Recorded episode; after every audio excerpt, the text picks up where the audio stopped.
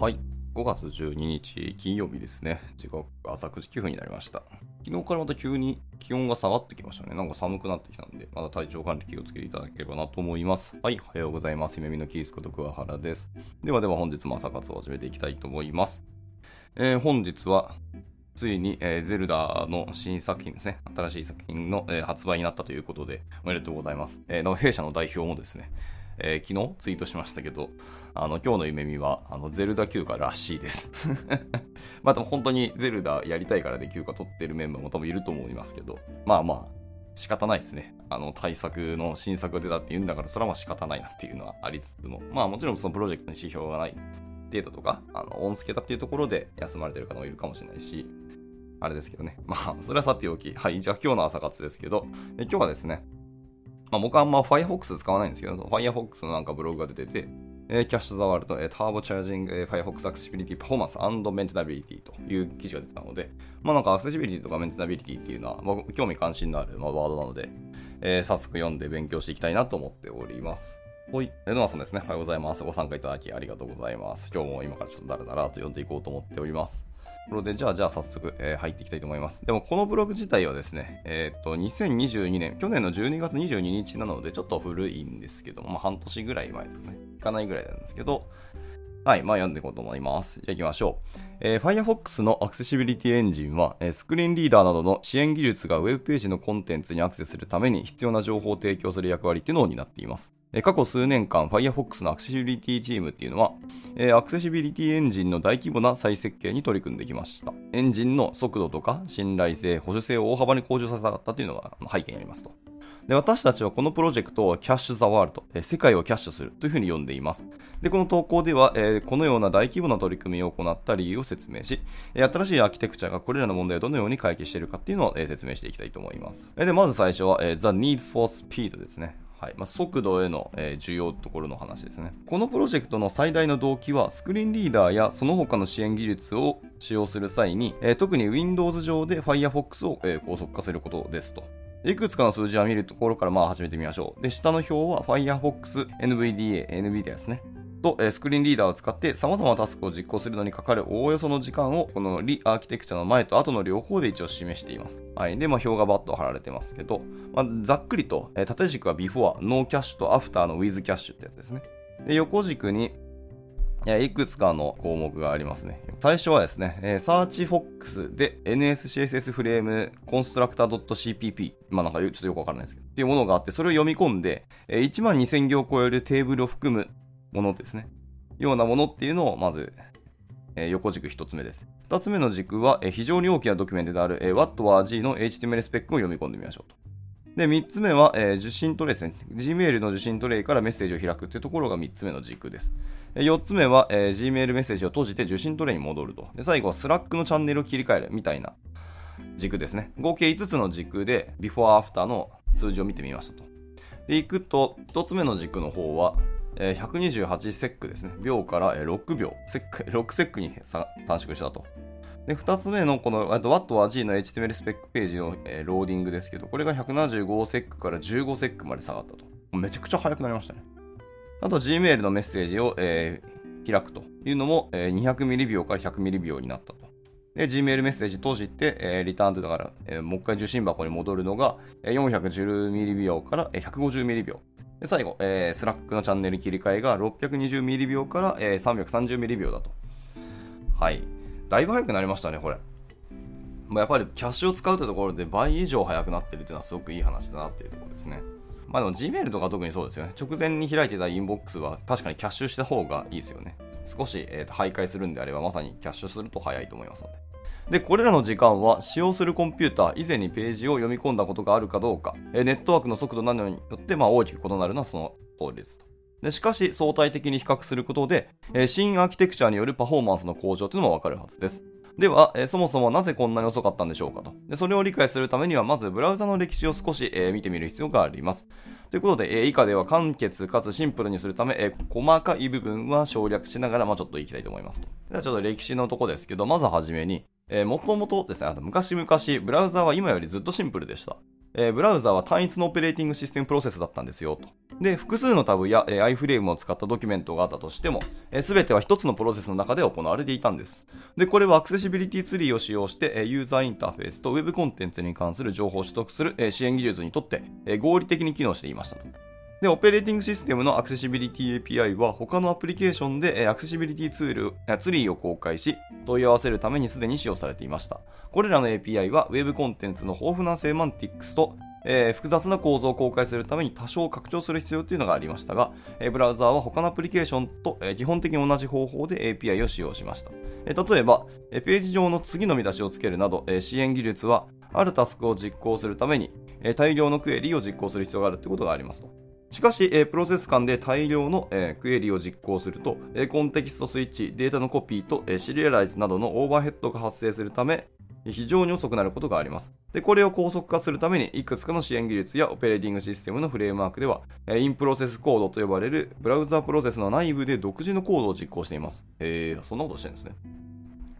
で、こうすることで大規模なクエリーのバッチを非常に高速に実行することができます。特に Windows のスクリーンリーダーっていうのは、アクセシビリティツリー全体に問い合わせを行い、仮想バッファと呼ばれるドキュメントのえ、独自の表現っていうのを構築しています。っていうのが、まあ、まず、えー、初めにってところですね。まあ、いろんなものをはしょっているとは思いますけども。で、続いて、えー、マルチプロセスの話ですね。えー、で、Web が急速に利用され、複雑化するにつれて、セキュリティ侵害のリスクも高まってきました。パフォーマンス、安定性、セキュリティを向上させるため、ブラウザーっていうのは異なる Web ページを別々のプロセスに移動させるようになりました。インターネットエクスプローラー8では、タブごとに異なるプロセスのを使用していましたが、ウェブページの描画がページが読み込まれたのと同じプロセスで行われていましたと。で、アクセシビリティツリーもその同じプロセスから公開され、えー、支援技術っていうのは依然としてそのプロセスにコードを注入することができました。このため、えー、支援技術に変化はなく、コンテンツに直接高速でアクセスすることができました。でセキュリティを、えー、さらに向上させるために、Chrome は基本設計の一部としてより厳格なアプローチを採用しました。えー、Web コンテンツのプロセスはサンドボックス化され、可能な限りアクセスできないようにして、えー、より多くの特権を必要とするタスクっていうのは、えー、厳密に制御された通信チャンネルを通じて他のプロセスに移譲されました。つまり、え、支援技術がアクセシビリティツリーを含む Web コンテンツプロセスにアクセスすることはできず、そのプロセスに、えー、コードを注入することもできなかったんです。で、数年後、Firefox も同様の設計を採用し、その結果、アクセシビリティに同様の問題が発生しました。えー、まずは厳格と厳密性というか、セキュリティの方を重要視したっていう感じですね。で、メルトダウンとスペクトラの、えー、攻撃の発見により、えー、両ブラウザーというのはさらに進んで iFrame を独自のプロセスで分離するようになり、えー、アクセシビリティにとって状況はさらに複雑になっていってしまいましたよと。はあ、なるほどですね。そんな背景があったんですね。ただまあ言われてみればそうだし、まあ仕方ないですよね。タブごとにどうすんのって話は全然出てくる話なのね、これは。うん、でもアクセシビリティツリーが、えー、結局そこに注入とか介入できなくなってきたっていうのはその通りなんだよなっていうので、結構大変ですよね、これは。というところで、ではでは続いて、えー、Chrome's Solution ですね。で、でまあ、Chrome っていうか Chromium ですけど、がどのように、えー、アプローチを取ったかっていうのは次の話です。で当初 Chrome はアクセシビリティの問い合わせをメインの UI プロセスで処理し、え適切な Web コンテンツプロセスにリレーすることを実験的に行いました。アクセシビリティ API クエリーっていうのは同期的であるため、各アクセシビリティクエリーが完了してその結果を返すまで、UI と Web コンテンツプロセス全体がブロックされました。このため、特に上記のような大規模なクエリーのバッジの場合、許容できないほど、え、遅くなってしまいました。また、安定性や信頼性の面でも、え、不明瞭な問題が発生しましたと。うん、まあ、今回の実験はちょっとうまくいかなかったって感じですね。で、このプロ、え、Chrome はこのアプローチをやめ、え、メイン UI プロセス内の他の全てのプロセスから、え、アクセシビリティツリーをキャッシュするようにしました。ほーん。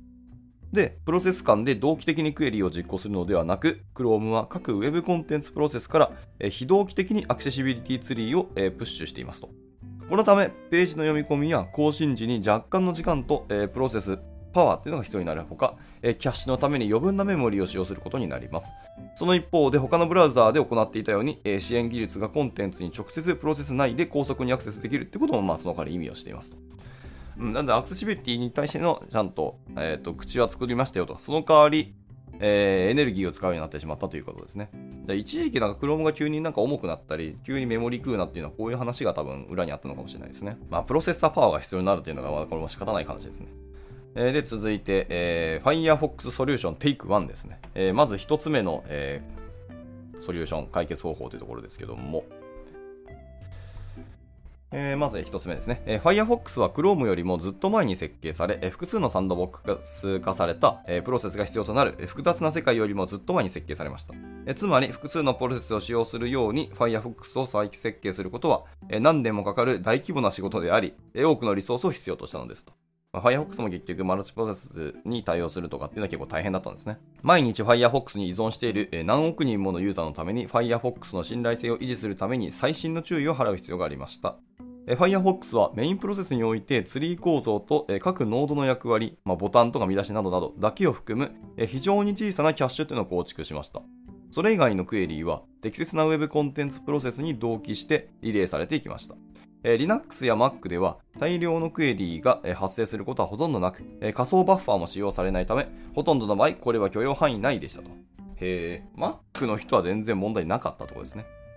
しかし Windows では、え、Chrome が発見したように、これは完全に受け入れがたいものでした。えーまあ、COM、アクセシビリティで使用される Windows の、えー、通信メカニズム COM っていうのがあるらしいですけど、えー、こちらは再入力を許可しているため、異常に遅いだけでなく、え、非常に、え、不安定だったんですよと。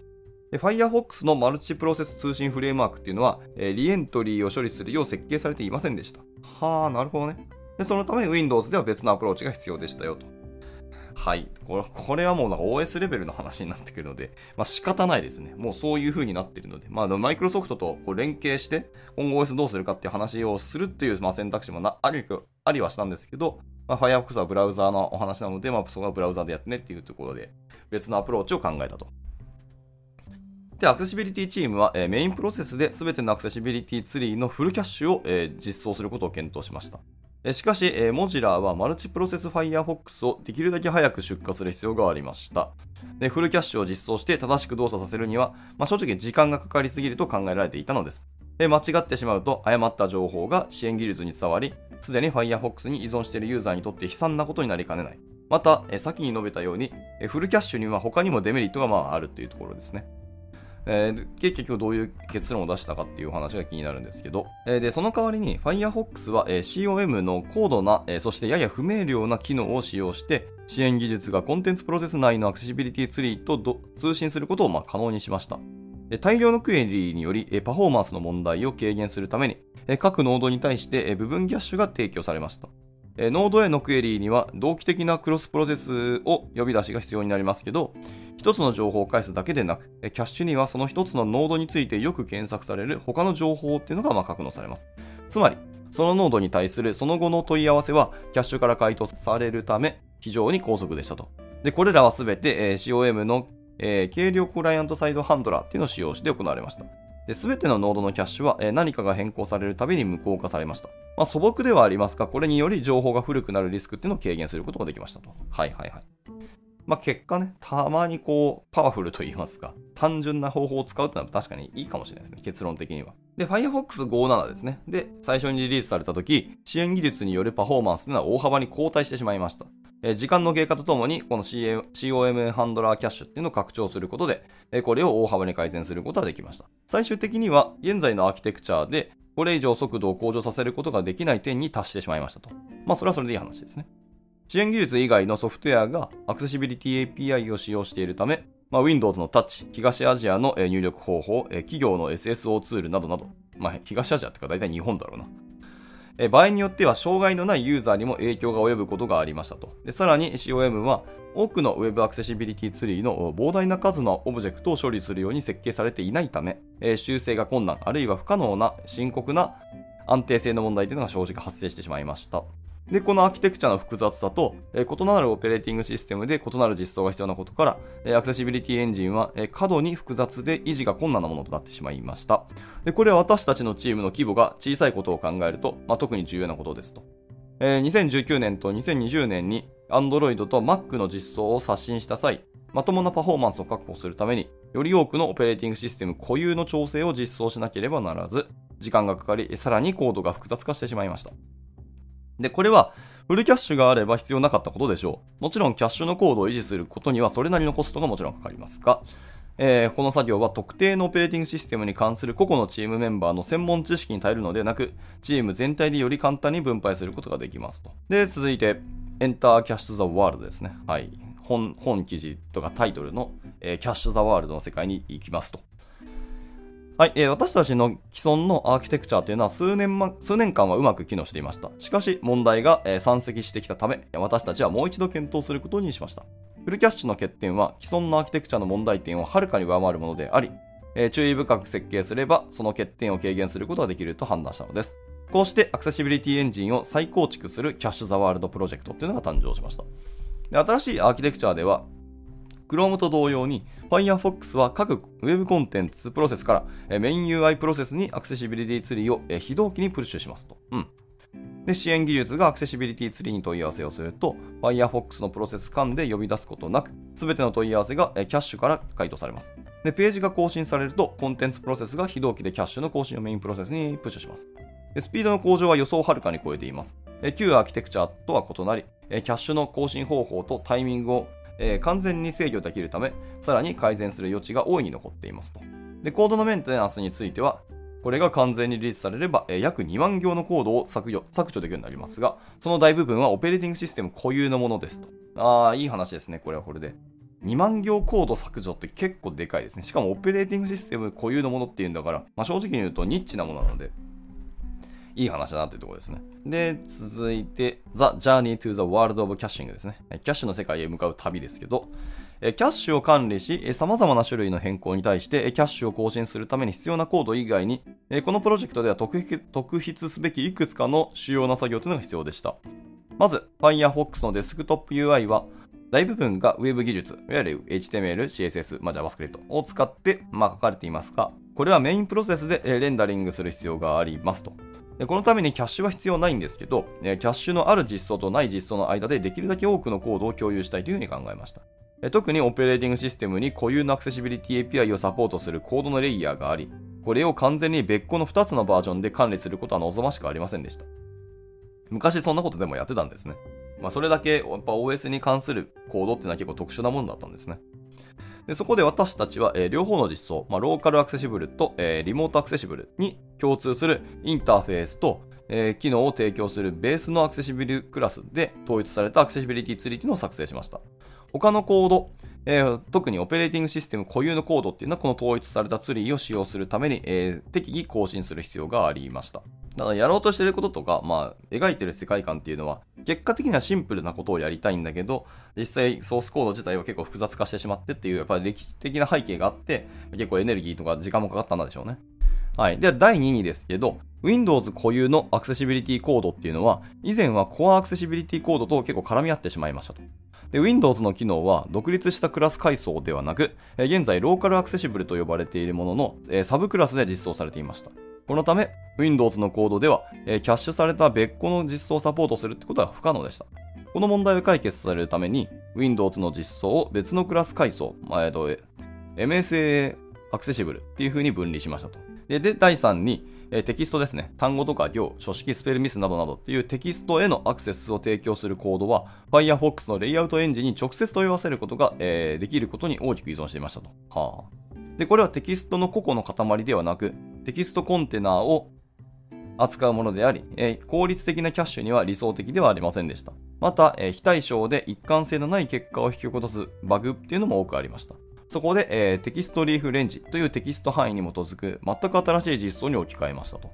で、この実装でも、えー、レイアウトエンジンを使って線の境界を決定する必要というのがあるんですけど、えー、個々のテキストの塊に対してこれを行うことができ、えー、対照的で一貫性のある結果を得ることができますと。テキストリーフレンジっていうのは Mac のテキスト API にはるかに適しており、Windows UI オートメーションのテキストパターンを実装する際には、より簡単に実装できるようになるでしょうと。また同様にレイアウトエンジンに大きく依存していたテーブルを扱うコードも、えー、キャッシュトテーブルアクセシブルという新しい実装に置き換えました。で、第4に、えー、Android のアクセシビリティコードっていうのは大幅な再設計が必要でした。えー、Android では他の OS と異なり、Firefox のブラウザエンジンが Android の UI とは別のスレッドで動作しています。アクセシビリティの問い合わせは UI スレッドで行われるため、えー Android ではアクセシビリティキャッシュへのスレッドセーフなアクセスを提供する必要ともありましたと。はいはいはいはい。なるほどですね。で、ラスト、えファイナリーでとこですけど、最後に、えー画面描画と、えー画面、失礼しました。画面座標と、えーヒットテスト、まあ、画面上の特定のポイントにあるノードを把握するために使用するものですね。こちらは、え興味深い議題でした。えー現代のウェブにおける画面配置っていうのは、スクロール、複数のレイヤー、フローティングコンテンツ、トランスフォーム、まあ、再配置、変換、拡大縮小、回転、傾きなどなどを含み、非常に複雑になることがまあありますと。私たちは親に対する各ノードの座標とサイズっていうのをキャッシュし、スクロール位置とトランスフォームを個別にキャッシュしていますと。あ、ブラウザーでも位置をキャッシュしてるんですね。へえ。それになんかアクセスできて、えー JS でしょ処理できるんだったら、これは結構ありがたい話ですね。で、スクロール位置とトランスフォームを個別にキャッシュしていて、これによってコンテンツがスクロールしたり、え移動したりする際の、えキャッシュの更新を最小限に抑えることもできます。で、このデータを使って、え支援技術から要求があったときに、必要に応じて、え絶対座標を計算します。でヒットテストでは、えレイアウトエンジンを使用して、画面上に表示される要素っていうのを削除し、え最上位レイヤーから、え最下位レイヤーに相当していきます。で、これをビューポートキャッシュと呼ばれる各ノードのフラットリストとして、まあ、キャッシュをします。支援技術が画面上の指定された点の濃度を要求すると、そのリストを操作して指定された点を含む最初の濃度というのを返しますと。へえ。ここでも結構 いろんな興味深い話が出てるんですけど、結構個別の記事のリンクがペタペタ貼られてますね。割となんかテクニカルなことだったり、いろんなことが背景にあるんでしょうけど、まあ、これ一個一個ちょっと記事読んでいきたいんですけど、まさすがに時間ないし、ああれなので、まあ興味ある人はこの後、まあ、これ記事ツイートしますので見てみてください。続いてのセクションですね。えー How is Firefox Cache different to Chrome ですね。はい。えー Firefox のキャッシュは、まあ、Chrome のキャッシュとどう違うんですか？って話ですね。えー、まあ、Chrome と Firefox のキャッシュってのは結構似てるんですけど、えーそしてそれに触発されていますと。あお互いに触発し合ってるんですね。で、いくつかの興味深い違いがあります。まず、Chrome はキャッシュを最新の状態に保つために、キャッシュの更新を送信する、キャッシュシリアライザーというのを備えています。うん。で、まず、ノードが変更されたことをシリアライザーに通知します。で具体的な変更点はシリアライザーにほとんど関係なく、ノード全体を再シリアライズするだけですと。全体再シリアライズ、まあ必要だとは思いますけど、これ結構コストかかるんじゃないですかね。全ノードですもんね。ページにとか画面の情報量によってかなりコストと時間かかる気がしますね。で、シリアライザーはどのノードがすでに送信されたかを追跡しています。でツリーを歩くとき、えー遭遇した新しいノードをすべて送信し、すでに送信され変更されていないノードってのは無視しますと。あななるべくオーバーヘッドは避けるようにしているところですね。で、これに対して Firefox は、えー既存のアクセシビリティイベントと特定のキャッシュ更新要求っていうのを使って送信すべき変更っていうのを決定します。はあノードが追加または削除されると、Firefox は Show または Hide っていうイベントを発生させますと。で、このイベントはサブツリーの挿入または削除に関する情報を、えーメインプロセスに送信するために使用されます。ウェブコンテンツプロセスはどのノードが送信されたかを特に追跡するわけではなく、まあ、Show イベントと Hide イベントの正しさに依存します。えーノードに対するその他の変更については、えー Firefox は可能な限り、えー既存のイベントを使用して、えーキャッシュの更新をトリガーしていますと。イベントを持つことに意味がない場合は、特定のキャッシュ更新をトリガーするコードが追加されました。でキャッシュの更新は変更された特定の情報のみを含みます。また、不正確なイベントは支援技術に問題を引き起こすあ傾向があるため、えー関係なく修正するっていうのも必要がありますと。えー第2に、Chrome は単語の境界に関する情報をキャッシュに含めています。へー。なるほどね。これに対して Firefox は必要に応じて単語境界を計算することで、メモリーを節約し、キャッシュの更新の複雑さっていうのを軽減しています。あ、そうなのなんか、単語に関する境界情報もキャッシュに含めちゃってるんだったら、そっちの方が早いんじゃないかと思ったけど、意外とそうじゃないんですかね。メモリー節約っていうことを Firefox は加味して、そっちじゃなくて再計算するっていう選択肢にしたんですね。計算する方がなんかメモリ使う気がしますけどね。うん。まあちょっと中身見てないからわかんないですけど。で、これはメインプロセスで、え UI 用の Web コンテンツをレンダリングしているため、えメインプロセスとコンテンツプロセスの両方で単語境界を計算するコードにアクセスできるため、まあ実現ができましたと。うん。ちょっとここだけ僕はちょっと分かってないですけど、そんなことをやってるんですね。まあでも単語の境界って、まあ英語だったら別にそれほど問題ないんですけど、日本語みたいなこうマルチバイト文字とかだったりすると結構大変なんじゃないかなと思うので、日本語対応している方って結構苦労してると思いますね。特に Chrome の方ですけど。はい。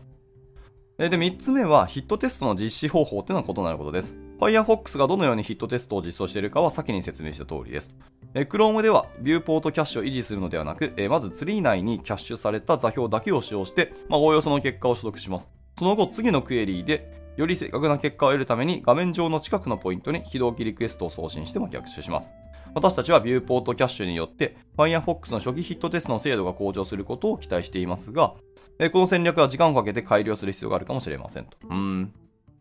わかりました。えで、じゃあラストですね、ここで。えー、So, when can I use this、えー awesomeness ですね。はい。では、この操作はいつ使えばいいんでしょうか？というご質問いただきましたが、えその通りです。えこの新しいアーキテクチャは、えー Firefox Nightly ですでに有効になっています。でこれまでのところ、ユーザーから非常にポジティブなフィードバックを受けています。でこのまま順調にいけば、2023年1月の Firefox 110のベータ版で Windows と Linux のユーザー向けにこれを有効にする予定です。その後、Firefox 111または112のリリースで Windows と Linux のユーザーに段階的にこれを展開する予定です。Mac では、えー特にテキストインタラクションでキャッシュの恩恵を十分に受けるために、まだ少し作業が必要ですが、Windows の後すぐに Mac 向けにリリースしたいと考えています。さあ、キャッシュされた世界を楽しんでください。ということで、この記事は締められておりました。はい、いかがだったでしたっけね？まあ、結構歴史の話すごく面白かったし、で僕その最後の方に出てきた、あの、Chrome と Firefox のあのキャッシュの違いってところもすごく興味深くてですね。いろんな設計だったり、いろんな戦略でやってるっていうところがすごく面白かったので、まあ、キャッシュ周りってなかなかやっぱ、なんかブラウザーのそのキャッシュの戦略というか、具体的なコードまでちょっとこれ読めるんだったら読んでいきたいなという、普通に思いましたね。はい。というところで、えーじゃあ今日の朝活はここで終了したいと思います。えー改めまして、シチューゼンさんと、えーレノアさんと、えっ、と、勝弘さんですね。と、あと、多分見えてないですけど、えっ、と、スーさんですね。ご参加いただきありがとうございました。まあ明日もね、なんか別の記事をなんかゆるく読んでいきたいと思いますけど、明日はどうしようかな。久しぶりになんか JSA インフォーさんからまた情報を得るのもいいかなとちょっと思ったりしてますので、まあもし何をかはちょっとわからないですけど、また興味あれば明日も参加していただければと思います。では、えー金曜日ですね、えー週末ですので、まあ、しっかり今日も締めていただいて、ゆっくり土日休んでいただければなと思います。それでは終了したいと思います。お疲れ様でした。